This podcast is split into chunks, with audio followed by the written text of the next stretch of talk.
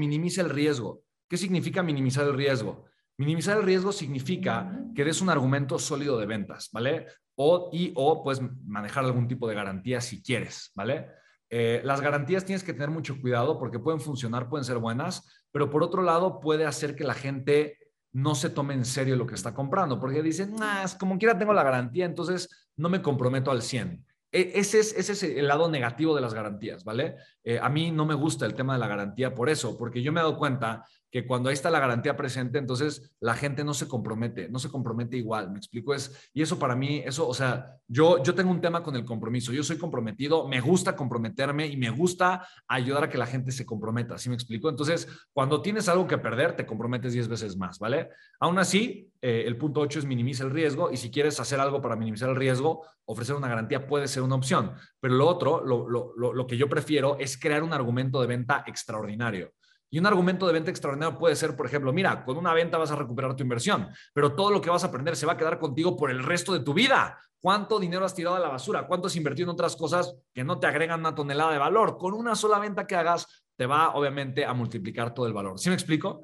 Y entonces, eso es un, ese es un argumento sólido. O sea, el, riesgo lo estás minimizando. Por ejemplo, otro argumento para minimizar el riesgo es el siguiente. Eh, por ejemplo, la inversión, por ejemplo, de Legacy. No sé, eh, la mayoría invirtió 350, 400 dólares, ¿no? Es lo que invirtió la mayoría.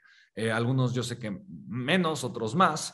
Eh, si, estás, si, estás en Miami, pues invertiste como mil dólares y si estás en Sudamérica, invertiste probablemente menos, no son unos 300 dólares, una cosa así, ¿vale?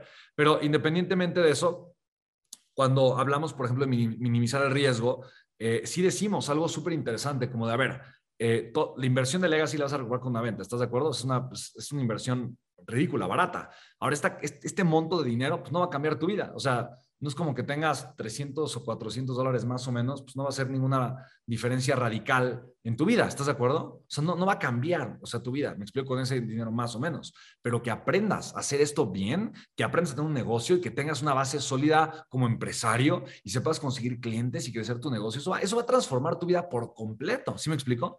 Entonces, ese es un argumento sólido que de alguna forma minimiza el riesgo. La gente dice, sí, es más riesgoso quedarme como estoy, es más riesgoso no tomar acción, es más riesgoso mantenerme como estoy el día de hoy que vivir este programa, tomar acción e invertir en mí. ¿Sí me explico? Entonces, te estoy dando de alguna forma, eh, te estoy dando de alguna forma otra manera de tú poder minimizar el riesgo, ¿vale?